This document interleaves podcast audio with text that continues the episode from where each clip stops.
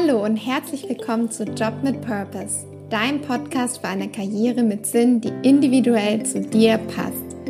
Freue dich auf konkrete Tipps und Inspirationen, wie du deine Karriere und dein Leben so gestalten kannst, dass du morgens gerne aufstehst. Ich bin Alissa und begleite dich als Purposeful Career Coach und Podcast Host auf deinem Weg zu einem Job mit Purpose. Heute zu Gast im Podcast ist Katja. Sie ist bei einem Konzern Head of Corporate Communications und liebt ihren Job, was daran liegt, dass sie ihre Interessen ausleben, ihre Persönlichkeit einbringen kann und einen hohen Gestaltungsspielraum hat. Doch das war nicht immer so. Wir reden im Interview offen darüber, wie sie unzufrieden in ihrem alten Job war, viermal in einem Jahr den Arbeitgeber gewechselt hat und schließlich bei einem Arbeitgeber gelandet ist, in dem sie, wie sie selbst sagt, schockverliebt ist.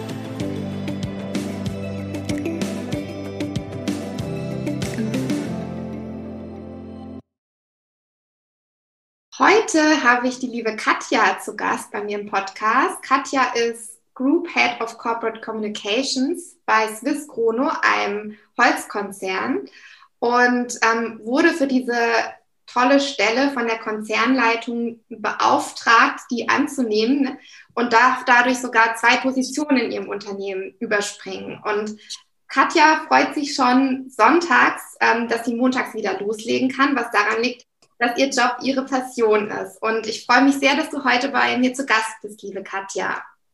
Ja, vielen Dank. Äh, freut mich sehr, hier zu sein und es war ein super schönes Intro. Danke. Ähm, genau, ich würde super gerne mal damit anfangen mit deinem Statement, dass du dich sonntags schon auf die kommende Woche freust. Was begeistert dich denn an deinem Job?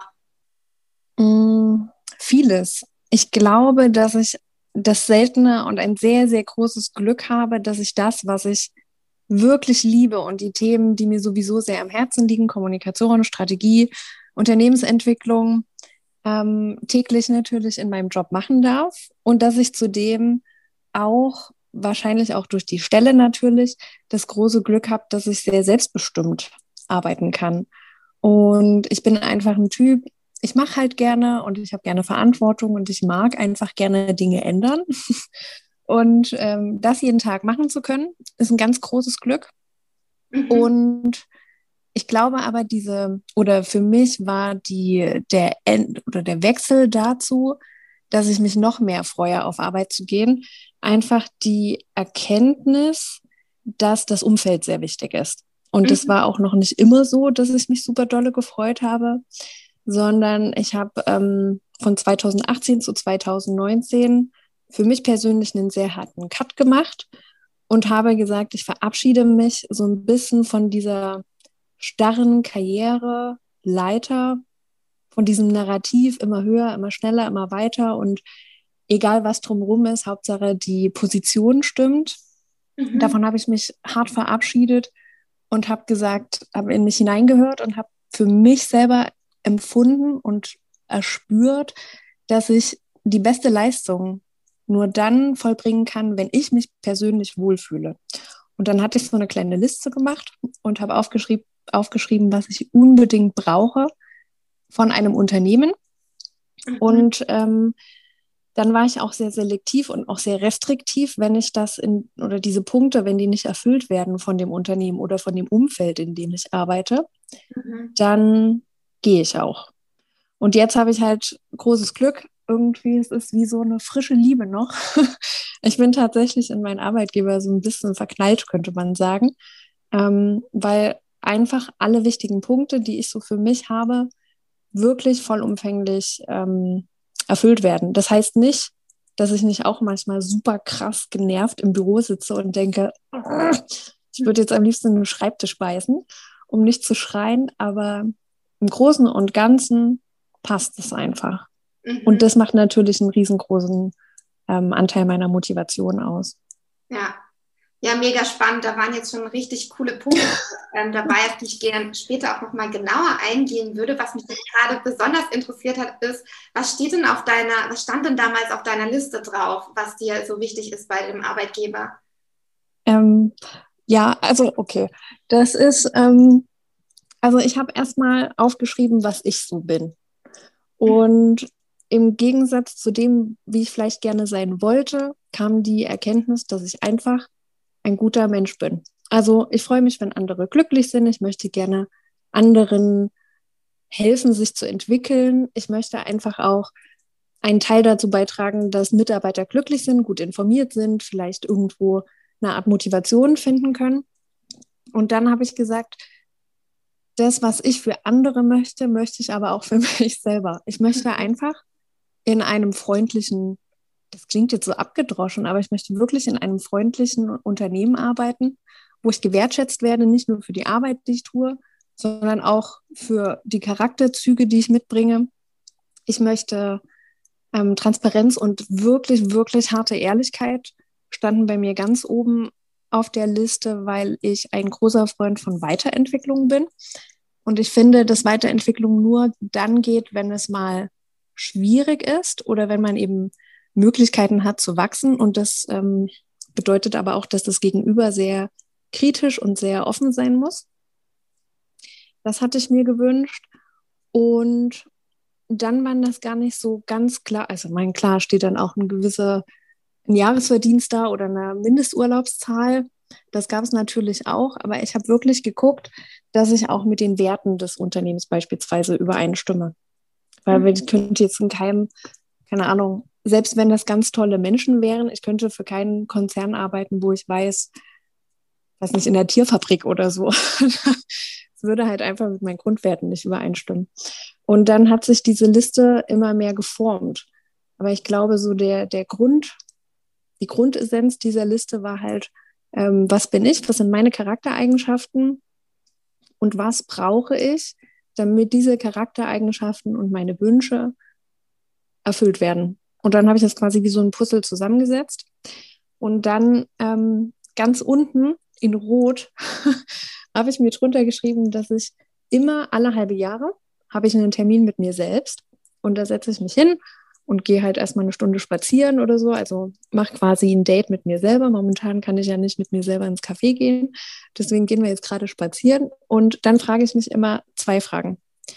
Fühlt sich das Ganze noch gut an, worin ich gerade arbeite, in welchem Umfeld ich bin? Und ob ich das auch wirklich möchte.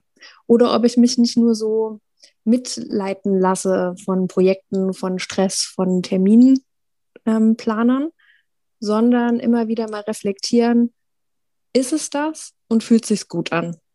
Das mache ich einmal im halben Jahr mit meiner kleinen Liste. Da fallen Sachen weg, da kommen Sachen hinzu, wie eben so der Entwicklung, der Lauf der Entwicklung ist. Aber genau. Und dann kann ich nach der, nach meinem Date mit mir selber immer wieder sagen, okay, ich mache weiter oder ich ändere was. Mhm. War das jetzt zu ausschweifend? Nee, super. Ich finde es auch super, die guten Fragen, dass du dir dieses, dieses Date auch immer wieder mit dir, mit dir selber ähm, machst. Wie bist mhm. du denn darauf gekommen, dass du, ähm, dass du überhaupt dir diese Fragen stellst? Das ist eine gute Frage. Ich war ähm, echt unglücklich in meinem Job. Und äh, mein damaliger Freund, der hat es dann, wir haben halt zusammen gewohnt natürlich, und der hat es dann schon sehr deutlich gespiegelt. Und auch mein Freundeskreis hat gesagt, boah, du bist irgendwie angespannt und du lachst nicht mehr so viel, du bist nicht mehr so leicht, sondern ich war halt immer so, hm, ja, und es, also ich war so problembehaftet irgendwie. Und dann, ja, dann ist das eben so ein typischer naja, Werdegang. Dann redet man mit ganz vielen und sagt, ja, findest du auch, dass ich so bin? Dann habe ich mir viel im Außen, in meinem Freundeskreis, viele Meinungen eingeholt und eine gute Freundin von mir, die ist Psycho Psychologin und die gab mir dann einen ganz guten Tipp. Die sagte, es ist gut, wenn du mal dich vor den Spiegel stellst und mit dir einfach mal sprichst, weil dann ist es wohl schwerer, wenn wir uns selber sehen, dass wir uns selbst belügen können. Mhm. Als würden wir uns halt nicht angucken. Und ich habe mich da lange davor gedrückt, weil ich gedacht habe, oh mein Gott, es ist so bescheuert, mit mir selber zu reden. Kann ich auch ohne Spiegel. Und tatsächlich hat das irgendwas gemacht, weil ich wirklich auf einmal so richtig ehrlich war und einfach gesagt habe, ich habe keinen Bock weder auf meinen Chef noch auf die Aufgaben, auf die Art, wie das Unternehmen mit ähm, Mitarbeitern umgeht ich kann dort gar nicht arbeiten, weil ich mich selber die ganze Zeit zehn Stunden am Tag selber verrate.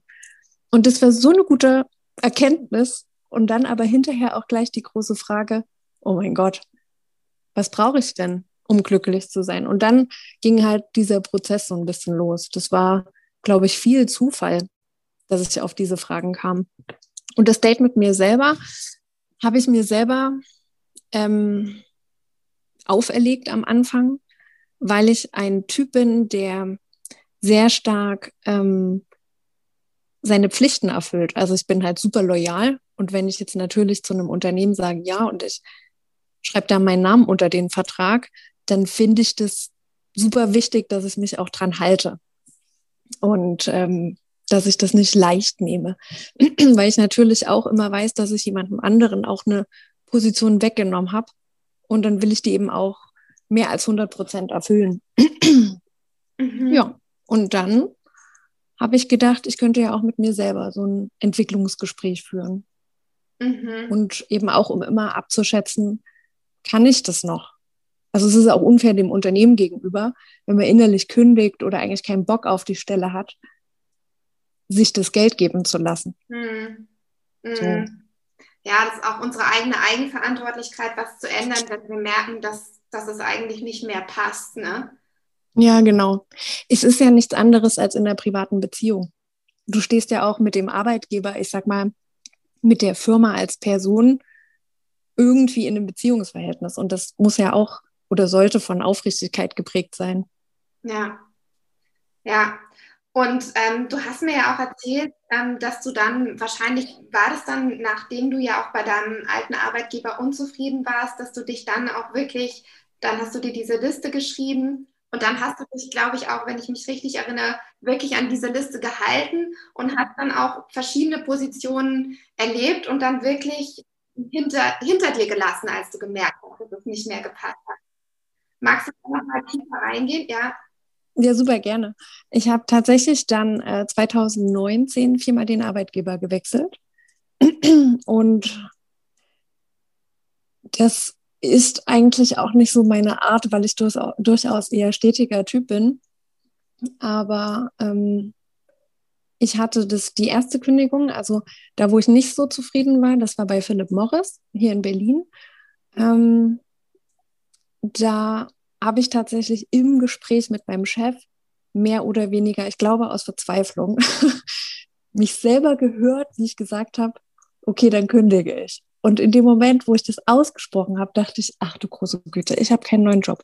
Oh mein Gott, jetzt habe ich das gesagt, jetzt kannst du es nicht zurücknehmen. Und dann habe ich mich da auch dran gehalten. Ich bin zurück in mein Büro gegangen, habe die Kündigung geschrieben, habe mir seine Unterschrift geholt, habe die zur HR abgegeben, bin nach Hause gegangen und habe erstmal geheult, weil ich gedacht habe, ach du große Güte, oh nein, arbeitslos, hm, jetzt kriegst du nichts. Was sollst du tun? Die Wohnung. Und dann ist man so, also ich war total panisch und ich habe das als, na, nicht als Verlust, aber als, ähm, als hätte ich gegen mich selber verloren oder als was ganz Schlimmes empfunden. Mhm. Und dann dachte ich, gut, okay, jetzt hast du halt noch irgendwie vier Wochen oder fünf Wochen Zeit. Ähm, dann probierst du mal. Ich meine, in Berlin gibt es so viele Arbeitgeber, es wird sich wohl hoffentlich irgendwas finden. Und bin dann tatsächlich danach nahtlos zum Glück zu einem Start-up gewechselt und habe dort auch die, die Kommunikation mit aufgebaut. Es klang auch am Anfang alles total gut und dann habe ich wieder gemerkt, oh nee, ich passe hier nicht rein. Das ist alles so, das wächst zu schnell. Meiner Meinung nach war das eben so. Ich fand die Prozesse nicht gut genug. Ähm, es hat von hinten und vorne nicht gepasst und dann musste die Kommunikation natürlich immer die, ich sag mal, die Schwachstellen im System nach außen hin so schön darstellen. Und da ich nicht, nicht lügen möchte einfach, ähm, konnte ich das nicht machen und habe mich da sehr, sehr oft dann auch dort mit der Geschäftsführung angelegt, beziehungsweise habe einfach gesagt, ich mache das nicht. Ihr könnt das gerne machen und euch da hinstellen und sagen, es ist alles toll. Ich tue es nicht, weil mein Gesicht ja dann auch nach außen ähm, präsent ist und ich das nicht, um Gottes Willen. Nee. Und gut, das war dann auch ein relativ kurzes Arbeitsverhältnis. Ich glaube, da war ich drei Monate.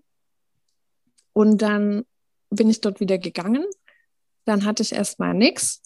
Dann wurde ich weggeheadhuntert zu einem, zu einem Folienhersteller mehr oder weniger, auch wieder produzierendes Gewerbe. Das war am Anfang gut, da habe ich, war ich Director Marketing und Kommunikation. Ähm, hat am Anfang super viel Spaß gemacht, aber wie das eben so ist, man lernt so ein Unternehmen durch zwei oder drei Gespräche kennen und jeder sagt von sich natürlich nur das Beste. Ähm, und die Realität kommt dann oft so im Arbeitsalltag. Mhm. Und da habe ich auch super schnell gemerkt, dass das gar nicht meiner, meiner Kultur entspricht.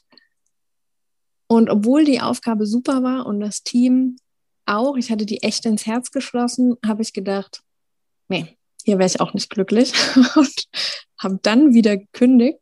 Und witzigerweise hatte ein ehemaliger Kollege von Philip Morris mich angeschrieben und hat gesagt, Katja, ich habe die perfekte Stelle für dich. Und ich habe ihm immer gesagt, nee, ich habe jetzt keine Lust mehr auf Wechsel. Ich brauche jetzt erstmal Ruhe. Ich habe jetzt so oft gewechselt. Ich muss mich erstmal wieder finden, weil es ja trotzdem, auch wenn das jetzt alles ganz easy klingt, sind ja trotzdem große Entscheidungen. Und, ähm, und dann hat er gesagt, ich rufe dich jeden Tag an, wenn du nicht wenigstens mal diese Stellenbeschreibung liest. Und dann, ich war schon ein bisschen verzweifelt und dachte, oh, für mich gibt es kein Unternehmen. Und dann hat er mir die geschickt und ich habe die gelesen und dachte, oh mein Gott, das ist meine Wunschliste. Wenn das wirklich so ist, wie das dort drauf steht, dann will ich dort arbeiten.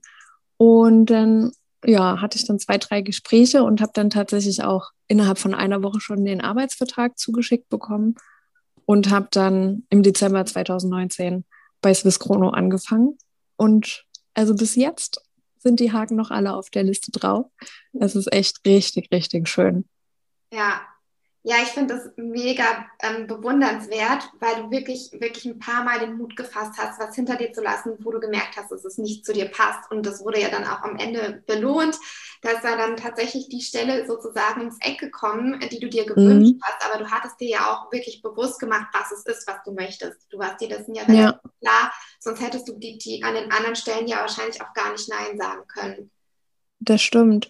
Aber der, der ausschlaggebende Punkt, war tatsächlich ähm, mal ein Beziehungsratgeber. Mhm. Hatte ich damals gelesen. Für die Beziehung hat er nicht so viel gebracht, aber für meine Jobentwicklung unfassbar viel, weil in diesem Buch ähm, stand tatsächlich drin, der Autor hat gesagt, Menschen sind nicht so, weil sie nicht anders können, sondern weil sie genau so sein wollen, wie sie sind.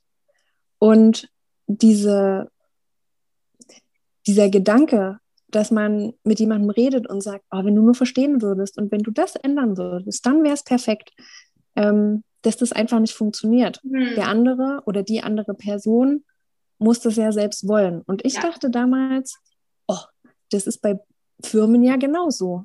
Die könnten ihre Mitarbeiterpolitik ändern.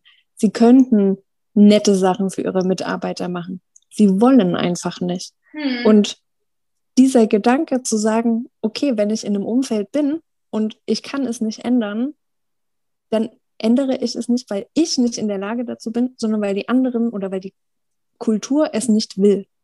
Und wenn ich das merke, dann sage ich, okay, damit umgehen kann ich nicht, ich kann es nicht ändern, also suche ich mir was anderes. Hm.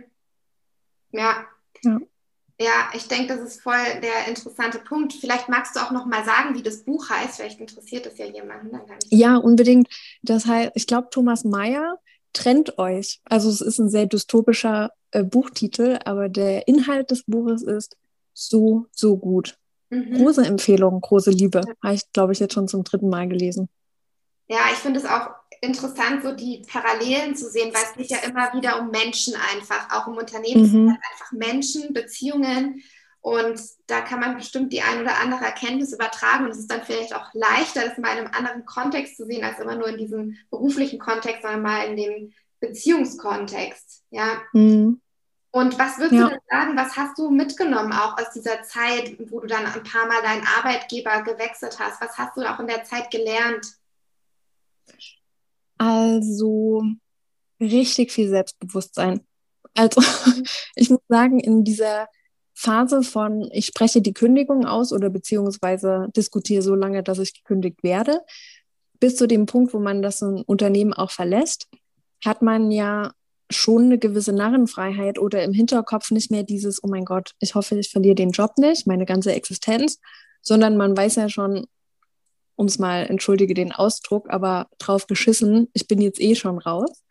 Und dann war das in meinem Fall so, dass ich sehr klar kommuniziert habe. Im Gegensatz zu vorher habe ich immer versucht, sehr höflich zu sein oder sehr angepasst. Und ab dem Punkt, wo ich wusste, ich bin jetzt frei, habe ich zwar immer noch anständig, aber schon sehr klar meine Meinung gesagt oder klar gesagt, wo ich finde, dass Änderungen, ähm, wo es Änderungen braucht. Und die Erkenntnis war immer, sobald ich ganz klar war in dem, was ich wollte und in dem, was ich auch mit einem anderen Selbstbewusstsein, glaube ich, den Leuten gegenüber getreten bin, dann ging das auf einmal. Also als hätte diese, diese Kündigung irgendwas gemacht, wie so ein Zauber. Ich habe vorher monatelang gegen die Wand gesprochen und dann war ich kurz vorm Absprung, dann habe ich es nochmal gepitcht und dann wurde es umgesetzt. Und man kann einfach in der Zeit auch mal testen, wie weit kann ich gehen, wo sind die Grenzen, wie kann ich mit Leuten sprechen, kann ich mir das überhaupt leisten? Und die Erkenntnis zusammengefasst ist, glaube ich, ähm, ich hatte das mal schön formuliert, gehört in der Zusammenfassung von der Freundin, die hat dann gesagt, im normalen Leben, also bevor man kündigt quasi, denkt man immer, man muss erst aus den in Anführungsstrichen Klamotten rauswachsen, damit man sich eine neue kaufen kann. Und wenn man mal diesen, diesen Sprung ins kalte Wasser gemacht hat und einfach sagt, weißt du was, ich kaufe mir jetzt schon die größere Klamotte und gucke jetzt schon nach einer besseren Position, dann wachse ich da automatisch rein. Und das war ein ganz großes Learning von mir, ähm, was ich auch jetzt ganz viel bei Kolleginnen sehe oder bei Freundinnen, dass ich glaube, wir Frauen ganz oft höhere Positionen aus Angst, sie nicht ausfüllen zu können, im Vornherein schon ablehnen oder uns nie darauf bewerben würden. Aber wenn man dann so ein bisschen auch die, na, die Verzweiflung einer Kündigung hat und sieht halt einfach Positionen, die vielleicht noch nicht so gut passen, aber vielleicht gut passen könnten, dann hat man ja auch oft keine andere Wahl, sich darauf zu bewerben, weil es einfach nicht so viel Auswahl gerade gibt. Und dann dorthin zu gehen und zu merken, cool, die nehme ich jetzt trotzdem. Hätte ich mir selber nie zugetraut. Und ähm, das ist ein schönes, schönes Learning, was halt nur diese Freiheit mit sich bringt, wenn man gerade keine Abhängigkeit hat zu einem Arbeitgeber. Hm. Ja. Und wie war das denn dann eigentlich für dich? Das wird ja auch manchmal gemutmaßt, dass es schlecht ankommt, wenn man jetzt häufig seinen Arbeitgeber oder so. Ähm, wie war das wirklich für dich? Also war das wirklich irgendwie ein negativer Seiteffekt oder wurde hm. das überhaupt nicht so gesehen? Also es wurde schon thematisiert. Ähm, mein, mein jetziger Chef hat tatsächlich im Bewerbungsgespräch, ich weiß noch, dass es so ein bisschen stockte und er guckte da so auf meinem Lebenslauf rum und dann sagte ich tatsächlich zu ihm, dass ich wirklich eine langfristige Bindung suche zu einem Arbeitgeber. Und dann guckte der wirklich, die Augenbrauen waren oben am Haaransatz. Er guckte mich total verwirrt an und sagte, Entschuldigung, aber in Ihrem Lebenslauf kann ich das leider gar nicht erkennen. Und dann habe ich ihm gesagt, dass das wie mit Beziehungen ist. Man hat halt öfters mal leider ins Klo gegriffen und sucht sich halt einfach den falschen Partner raus, aber das heißt ja nicht, dass man nicht mehr an die Liebe glaubt, nur weil man hin und wieder mal eine falsche Beziehungsentscheidung ähm, getroffen hat. Und dann hat man darüber gelacht und sind dann eben auch in diese Diskussion gekommen, die wir gerade hatten. Man lernt einen Arbeitgeber eben auch erst nach ein paar Wochen kennen. Und ähm, das war für ihn, ich habe ihn dann im Nachhinein nochmal gefragt, warum er sich dann eigentlich entschieden hat. Und er sagte damals, ähm, hundertprozentig sicher war als ich so ehrlich diese Frage beantwortet hatte. Und ich glaube, man kann alles in seinem Leben machen. Man kann jede Lücke im Lebenslauf haben. Man braucht vielleicht ein bisschen empathisches Fingerspitzengefühl, um zu erspüren, wie viel Ehrlichkeit in so einem Gespräch angebracht ist oder auch wie viel das Gegenüber vertragen kann. Aber meine persönliche Meinung ist, solange ich das gut erkläre und es sinnhaft erklären kann, warum ich so gehandelt habe, wie ich gehandelt habe, ähm, kommt das auf keinen Fall schlecht an. Hm. Ja. Und wie war es für dich dann eben in diesem Gespräch? Wie hast du dann überlegt, dass, dass das jetzt die Stelle wirklich ist? Hattest du dann Zweifel, auch nachdem du jetzt schon dreimal sozusagen gewechselt hast, ähm, wie es jetzt bei diesem Mal ist? Kannst du uns da mal mitnehmen, was da so deine Gedanken dann auch waren? Also, also Angst hatte ich nicht, mhm. weil ich die, die Stellenbeschreibung, das war schon alles ganz gut. Und ähm, was ich aber bei Cischrono das allererste Mal gemacht habe, ich habe super viele Fragen gestellt, aber nicht so die Fragen, wie viel Urlaub oder wie ist es denn hier mit den Arbeitszeiten oder so. Ähm, ich habe meinen jetzigen Chef sehr viel gefragt, wie für ihn ein Tag aussieht, was er für Werte hat, wieso das Miteinander ist. Und dann habe ich ihn am Ende gefragt, ob ich noch mit anderen sprechen dürfte aus dem Unternehmen. Und da waren sie erstmal super offen auch. Ähm, ich habe dann auch noch andere Gespräche geführt mit anderen Kollegen. Und wir hatten das erste oder das erste Mal in so einem richtigen normalen Einstellungsbewerbungsgespräch hatten wir einen richtig lockeren Austausch. Und ähm, ich weiß noch, dass er fragte, wo ich mich in fünf Jahren sehe. Und dann habe ich aus also Spaß nicht schon so halb ernst, aber natürlich ein bisschen, um das Ganze aufzulockern, habe ich ihm gesagt, dass ich gerne CCO wäre. Und dann sagte er nur, aber Sie wissen schon, dass das Teil meiner Stellenbeschreibung ist. Und dann habe ich nur gelächelt und habe gesagt, ja, Sie können Strategie weitermachen, wir können also ja die Stelle teilen. und ähm, dann sind wir auch in so einen Karriereaustausch gekommen. Wie ist es für Frauen? Wird es gefördert? Wie ist die Frauenquote? Und das war einfach ein richtiges Gespräch auf Augenhöhe. Und im Rückblick hatte ich das vorher nie. Da war das eher immer, ich sag mal, ein Anpreisen von, die Firma hat sich angepriesen, ich habe gesagt, wie toll ich bin. Und hinterher habe ich dann drei Tage gehofft, dass sie Ja sagen. Und jetzt war das so, du, wenn ihr es nicht seid, ist es irgendjemand anderes, weil aus diesem Jahr ständig kündigen und wieder einen neuen Job beginnen, habe ich gemerkt, dass es so viele Möglichkeiten gibt zu arbeiten, ähm, dass ich da, glaube ich, das erste Mal nicht diese Angst hatte, sondern auch sehr klar formuliert habe, dass das Unternehmen sich ja auch bei mir bewirbt. Hm. Ist ja hm. keine Einbahnstraße, die brauchen ja genauso gute Leute. Und in diesem Dialog merkt man dann schon, ob man in, auf einer Wellenlänge ist. Und wenn der Chef, beziehungsweise er war ja da schon, oder ist ja Konzernmitglied, also Konzernleitungsmitglied, wenn er schon so denkt, dann kann man schon davon ausgehen, dass es, ich sag mal, die ganze Unternehmenskultur so prägt. Und das hat sich dann auch super bewahrheitet. Ja. Ja, das heißt, ähm, du hast jetzt gerade auch schon damit so ein bisschen gezeigt, so wie sich auch so dein Verhalten verändert hat, welche Fragen mhm. du dann auch gestellt hast und ähm, wie du dann auch versuchst, sozusagen das Unternehmen besser kennenzulernen, also dann auch mal mit Mitarbeitern zu sprechen, die dort arbeiten, finde ich auch mal richtig ähm, wertvoll, weil in, in, solchen Personalgesprächen, wie du es ja jetzt auch schon öfters angerissen hast, verkauft natürlich sich das Unternehmen und die versuchen natürlich auch ähm, so gut wie möglich darzustellen sich. Aber wenn man dann mal mit Leuten redet, die da wirklich arbeiten, ist es ja nochmal was ganz anderes, die jetzt nicht ähm, nur in einem Personalgespräch sozusagen sind, sondern da halt vielleicht eine ganz normale andere Position haben. Mhm. Ja. ja. Die Grundhaltung. Sorry. Hm? Entschuldigung. Na, ich glaube, unsere Grundhaltung und ich kann jetzt nur schätzen, dass es bestimmt vielen so geht. Ähm, die war früher, als ich angefangen habe zu arbeiten, ist die in so einer großen Dankbarkeitshaltung, so, oh, hoffentlich nimmt mich dieses tolle Unternehmen. Ich bin doch nur die Katja und ich habe nur Soziologie studiert und hoffentlich bin ich so gut, dass ich die Stelle bekomme. Und wenn man dann so ein paar Jahre also ich meine, ich glaube, ich habe genauso viel Arbeitgeber wie Arbeitserfahrung, wenn man es mal so unterm Strich rechnet. Ähm, wenn man das dann so ein paar Mal gemacht hat und natürlich sich auch in Netzwerken austauscht, das hat mir auch sehr, sehr, sehr geholfen, mit anderen Frauen zu sprechen, wie die das so machen, ähm, dann merkt man so, hm, aber ich habe doch auch einiges zu bieten. Und so eine Liste zu machen, was man gut kann und was man gut drauf hat und was man für Mehrwerte bringen kann, wenn man sich das mal visualisiert, dann denkt man schon, boah, also ich bin gar nicht so schlecht, wie ich denke.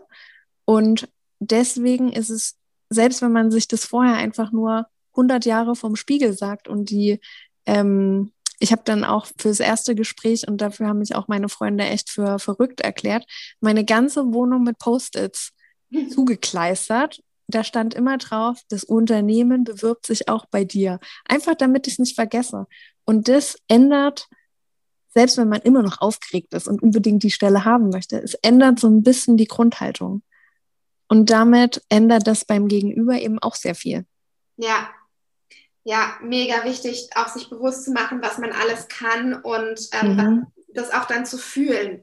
Also klar, genau. ist immer so der Punkt, sich das bewusst zu machen, aber genau dadurch fängt man dann an, es zu fühlen und in der Erfahrung dann auch ein bisschen auszuleben, ja. Und ja. du hast ja eben schon gesagt, dass es auch so ein bisschen so eine Annahme war, so, okay, ich bin ja nur die Katja, ich habe Soziologie studiert und ich hoffe, dass ich jetzt einen Job bei einem Unternehmen bekomme. Gibt es noch so andere Annahmen, die du vielleicht selber hattest, so vom Arbeitsleben und auch so vom Job an sich, wo du dann so nach einer Zeit gemerkt hast, dass du die nochmal revidieren möchtest? Ja, also ich hatte es vorher schon mal kurz angerissen, diese Karriereleiter, ähm, dieses Bild dieser, dieser straighten Karriereleiter, die habe ich total ad acta gelegt, weil ich ähm, am Anfang meiner Karri Karriere immer dachte, hm, wenn das jetzt nicht eine bessere Stelle wird, dann habe ich verloren oder dann habe ich versagt. Mm, mittlerweile sehe ich Karriere eher als Klettergerüst auf einem riesengroßen Spielhof. Mal fliegt man halt runter und überlegt, oh, das Klettergerüst gefällt mir eigentlich gar nicht. Ich gehe vielleicht lieber auf die Rutsche. Ähm, und es muss auch nicht immer nach oben gehen. Es kann auch mal rübergehen. Ich war auch ähm, Abteilungsleiterin für Marketing und Kommunikation bei einem Automobilzulieferer und wir hatten auch so zweieinhalbtausend Mitarbeiter. Und dann dachte ich, als ich dort aufgehört habe, weil es dort einfach nicht weiterging. Mein damaliger Chef hat mir in dem Entwicklungsgespräch gesagt, dass ich jetzt 29 sei und dann soll ich mich doch lieber mal um Karriere, ähm, um Familie kümmern, anstatt meiner Karriere. Und damit habe ich gesagt, okay, hier ist eine Liste von Dingen, die für mich möglich wären, die ich gerne hätte persönliche Weiterentwicklung, neue Abteilungen, neue Mitarbeiter oder andere Themen. Und er hat nichts erfüllt und dann habe ich halt meine Kündigung eingereicht. Das war auch so ein Punkt. Und der nächste Job war dann so eine Spezialistenposition. Ich hatte dann gar keine Mitarbeiter mehr, hatte ganz andere Themen. Und das war nicht schlechter oder besser. Auf der, auf der, ich sag mal, straighten Karriereleiter hätte ich dann einen Abstieg hingelegt. Und auf meiner ich sag mal, auf dem Narrativ mit dem Klettergerüst bin ich halt einfach mal nach rechts gegangen mhm. und habe einen neuen Weg eingeschlagen. Und das hat mich sehr entspannt zu dem einen. Dann habe ich mich früher sehr stark über den Job definiert und habe so meinen persönlichen Wert sehr oft auch an dem beruflichen Erfolg gemessen. Das mache ich auch einfach so gar nicht mehr, weil, mhm. weil ich, ich bin und das, was ich mache, das mache ich wahrscheinlich gut. Ähm, und andere machen halt auch Dinge gut und am Ende sind wir irgendwie alles nur Menschen. Da bin ich sehr entspannt geworden. Und aber das ist auch immer noch da, das geht auch nie weg. Ich denke immer noch, hm, na, hoffentlich kann ich das, weil letztendlich muss man sich ja mal so vorstellen, selbst wenn ich jetzt zehn Jahre Berufserfahrung habe, jeden Tag kommt ja was Neues und jeden Tag kommt irgendwas, was ich noch nie vorher gemacht habe. Und dann stehe ich auch da und denke, okay, äh, keine Ahnung, ich weiß es einfach nicht, was ich jetzt machen soll. Und das habe ich zum Beispiel auch gelernt, dass ich das sehr klar ähm, kommunizieren kann. Also mein Chef kommt auch oft mit irgendeiner Krise um die Ecke und sagt, oh Gott, wir haben hier eine ganz schlechte Presse oder wir haben einen Personenverlust, es gab Tote in irgendeinem Werk. Und dann sitze ich auch da und sage, okay, Max, danke für die Info, da muss ich kurz drüber nachdenken, ich habe auch keine Ahnung, was jetzt der beste Weg ist. Da kann ich jetzt hier nicht die Schublade aufmachen und hole halt fünf perfekte Wege raus.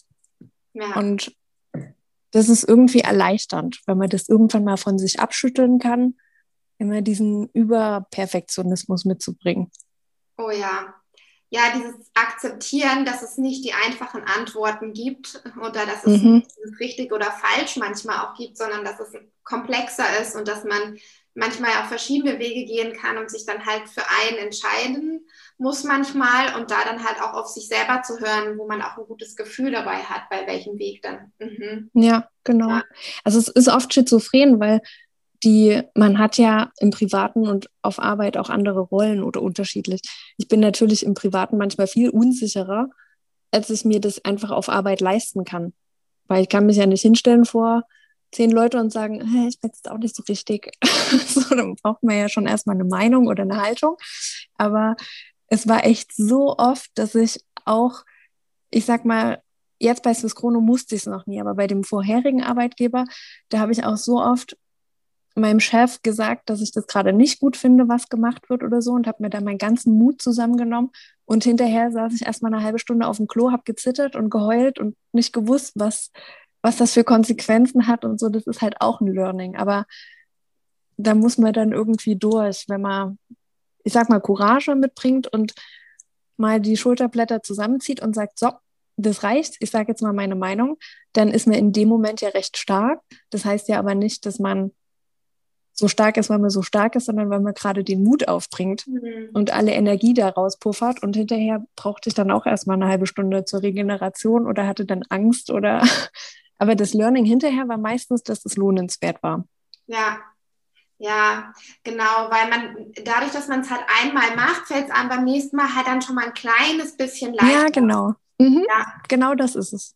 Ja, äh, ja, mega schön. Jetzt, jetzt haben wir schon wieder so langsam vielleicht so ein bisschen ja. den Bogen geschlagen, wieder zurück zu deinem Job, wie er jetzt ist. Und jetzt mhm. bist du eigentlich auch auf dem Klettergerüst wieder nach oben gegangen tatsächlich. Ja. Obwohl du dich davon befreit hast. Das finde ich auch schön. Also du hast es ja auch dann so ein bisschen losgelassen, dass, mhm. dass es eben nicht nur nach oben gehen muss, sondern dass es auch mal seitwärts gehen darf. Und vielleicht magst du uns noch mal mitnehmen, so ein bisschen deinen Arbeitsalltag, ähm, mhm. wie es auch ist. Du hast ja jetzt auch wirklich sehr viel Verantwortung und wie du auch damit umgehst.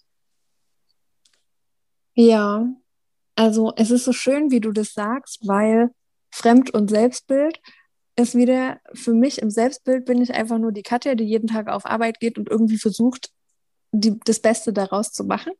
Und aber stimmt, und die anderen sehen das halt, boah, krass, viel Verantwortung. Ich realisiere das auch immer noch. Die, die Beförderung ist ja noch nicht so lange her, oder zumindest das gesagt wurde. Ähm, also ich gehe einfach morgens auf Arbeit oder jetzt im Homeoffice. Das Erste, was ich mache, ich gucke den Pressespiegel durch und gucke, ob wir irgendwo positiv oder negativ in der Presse erwähnt werden. Und je nachdem, was da drin steht oder was gerade irgendwo los ist, muss ich dann entweder mal was einleiten oder ein Statement schreiben oder mich darum kümmern oder mich einfach nur freuen und das äh, ablegen. Und dann geht es in verschiedene Themen. Ähm, momentan führen wir gerade eine interne Plattform für die komplette interne Kommunikation für 5200 Mitarbeiter ein. Das ist ein echt großes Projekt. Da sind wir jetzt gerade seit Montag im Rollout. Das ist, bindet gerade gefühlt 90 Prozent meiner Zeit. Da habe ich sehr, sehr viel Abstimmung mit den Geschäftsführern der Werken, mit der IT und mit allen möglichen Kommunikationsverantwortlichen an unseren Standorten. Dann ähm, gibt es immer eine Social Media Schalte, wo wir einfach versuchen gerade unsere, also die, die Kommunikation des Konzerns ist noch super rudimentär. Ich bin da quasi im, in der Aufbauarbeit oder darf das jetzt äh, aufbauen alles. Da haben wir viele Agenturtermine. Wir haben Content-Termine, um zu gucken, was kann man schalten. Mit den einzelnen Produktbereichen telefoniere ich häufig und sage, okay, habt ihr neue Themen? Wo können wir was machen. Dann habe ich ein Sales-Meeting, wo ich mit zuhöre und überlege, okay, wie können wir das kommunikativ begleiten, dass wir dort eben mehr ähm, Bums auf die Straße bekommen, um das mal so salopp zu formulieren, dann wieder austauschen mit den Marketingkollegen und dann ist eigentlich echt jeder Tag anders. Und am Ende des Tages mache ich drei Kreuze und hoffe, dass keine Krise um die Ecke kommt, dass alles glatt läuft, nirgendwo ein Feuer ausbricht, kein Laster umkippt oder sowas, weil dann rufen die halt auch an und sagen, ja, hier, wir brauchen mal eine Pressemitteilung oder wir brauchen mal dies und das. Und dann geht es eigentlich so, also momentan Klopf auf Holz, sehr krisenfrei ähm, von der Hand, aber mit Sicherheit wird es auch wieder anders. Und dann, insofern sind das so, ist so grob mein Tagesablauf, aber es ist wirklich jeden Tag komplett anders. Hm. Also um um nochmal deinen dein Aufgabenbereich so, so ganz kurz zum Reißen. Es geht ja. vor allem um die Kommunikation dann nach außen und aber auch intern. intern, beides? genau. Oder also im Grunde genommen, beides, genau. Also mhm. im Grunde genommen ist es so, dass der Konzern ja eine gewisse, ein gewisses Außenbild hat, wie er kommuniziert oder wenn man eine, eine Unternehmung als Mensch sehen würde, dann hat er ja gewisse Charaktereigenschaften, eine Art zu sprechen ähm, und sich darzustellen. Und im Grunde genommen ist das mein, also das leite ich. Das darüber entscheide ich oder nicht ganz alleine, aber natürlich gemeinsam mit meinem Chef und unserem CEO. Und auch für die interne Kommunikation bin ich zuständig. Also wann wird was ähm, gepostet mittlerweile. Ich schreibe oft ähm, die Redeentwürfe für unseren CEO. Ich ähm, entwerfe Kolumnen. Also ich meine, hat ja da auch keine Zeit. Aber genau, und dann sage ich gerne mal den Kollegen hier, ihr könntet mal das schreiben und hier ist da ein Thema und macht doch mal bitte hier. Und das ist so ein bisschen, äh, ich mag Kommunikationsmotiv für alles, ganz oft. ähm, ja. Klingt auf jeden Fall, finde ich, sehr vielseitig und sehr kommunikativ. Also nicht nur ja. ähm, in deiner, also auch in der Kommunikation mit vielen anderen Schnittstellen dann natürlich. Mhm. Also nicht ja. Kommunikation im Sinne von Schreiben, sondern auch natürlich dann mit vielen Schnittstellen zusammenzuarbeiten. Ja. Und ähm, wenn jetzt jemand zuhört und sich überlegt, vielleicht ähm, zu wechseln in, in eine Kooperat äh, Kommunikationsabteilung von einem Unternehmen oder da auch einzusteigen, was würdest du dem denn sagen, was ist wichtig, um da auch Spaß bei der Arbeit zu haben? Hm. Ähm, also wichtig ist, dass man wirklich offen für Menschen ist und von sich wegreflektieren kann. Mm, weil wir oft, wir Menschen, oft davon von uns ausgehen. Also ich gehe auch leider immer ganz oft in meiner normalen Rolle als ich, Katja, total oft von mir aus und denke, boah, das wäre so cool, wenn wir das jetzt so machen würden oder die Farben gefallen mir oder der Text ist mega, dann freue ich mich total und dann schalte ich den und denke, boah, der kommt überhaupt nicht an. Und ähm, in, der, in der Zeit, in meinem Beruf habe ich gelernt, du musst ja das Level der Leute erfühlen und erspüren, zu denen du sprechen möchtest. Also ich muss ja die Sprache wählen, die die Leute sprechen, die ich erreichen möchte. Und das ist manchmal super frustrierend, super nervig, weil man manchmal so coole Witze beispielsweise, wir hatten jetzt ähm, aktuelles Beispiel, wir wollten intern Memes machen Und wir waren da Feuer und Flamme im Team und wir haben uns da richtig kaputt gelacht. Und der Teams-Channel, der hat richtig geglüht. Und wir haben dann so einen Testballon gemacht und das fand gar keiner lustig. Also die Kommentare, die wir zurückgekommen haben, ob wir irgendwie gestört sind oder was das lustig ist, sie verstehen es nicht und so. Und das war so, wir saßen dann mittags zusammen und dachten, oh, Manu, es hätte so cool sein können. Und dann wieder die Erkenntnis, ja, wir finden das cool. Aber 2000 Produktionsmitarbeiter beispielsweise, die finden das halt null witzig, weil denen ist das einfach auch egal, was in verschiedenen Bereichen los ist. Ähm, das ist so ein ganz großer Punkt, dass man ein gutes Gespür für die Zielgruppe hat. Dann muss man ein bisschen stressresistent sein bezüglich Ad-Hoc-Aufgaben. Manchmal kommen halt Leute um die Ecke und sagen, ach so, wir hatten vergessen, wir müssten morgen mal noch schnell. Und dann ist es aber gefühlt schon 16.30 Uhr. Das passiert sehr häufig. Und man muss gut erklären können. Den, nämlich meistens den anderen Parteien. Also wir sind ja eine Dienstleistungsabteilung im Unternehmen. Mhm. Und da werden sehr viele Wünsche an uns geäußert, die schlichtweg entweder nicht gut durchdacht sind, an der Zielgruppe vorbeigehen oder einfach strategisch auf längere Sicht nicht so viel Sinn machen. Und dann braucht man halt schon ein gutes empathisches Grundgefühl, denen irgendwie zu erklären. Meistens sind es ja auch Vorgesetzte oder Leute aus höheren Ebenen, denen zu sagen, ja, dein Grundgedanke ist natürlich toll, aber denk doch mal darüber nach oder könnten wir es nicht so und so machen. Und diese Gespräche können unter Umständen auch ein bisschen zermürbend sein. Mhm. Aber ansonsten braucht man, glaube ich, einfach nur Bock an Menschen. Mhm. Ja, ja, ich glaube, es war jetzt nochmal so eine schöne, äh, schöner Abschluss auch bei Ja, Bock am Menschen. Ich glaube, das braucht man für sehr viele, ja. äh, viele Berufe. Ja. ähm, das stimmt. Echt auch wirklich wichtig, der Umgang einfach miteinander, finde ich. Einfach mhm. auch Unternehmen, was du ja auch schon ein paar Mal gesagt hast, was für dich auch ausschlaggebend ist, das Umfeld. Ähm, ja. Vielleicht noch als allerletzte Frage, wenn du deinem mhm. früheren Ich einen Tipp geben könntest, als du unzufrieden warst in, in, deinem Beruf, was würdest du ja. denn dann sagen? Also ich würde mir echt hardcore auf die Schulter klopfen und einfach sagen, wenn du es denkst und fühlst, sag es. Hab Mut und bleib nicht so, so schüchtern zurückhaltend, sondern stell dich da vorne hin und sag's einfach, weil es kann dir nichts passieren, außer dass jemand sagt, das finde ich doof. Ja, mega cool. Und dann passiert ja auch nichts. Nee. Außer dass derjenige sagt, dass es doof ist. Ähm, Eben, es kann nichts passieren. ja, genau.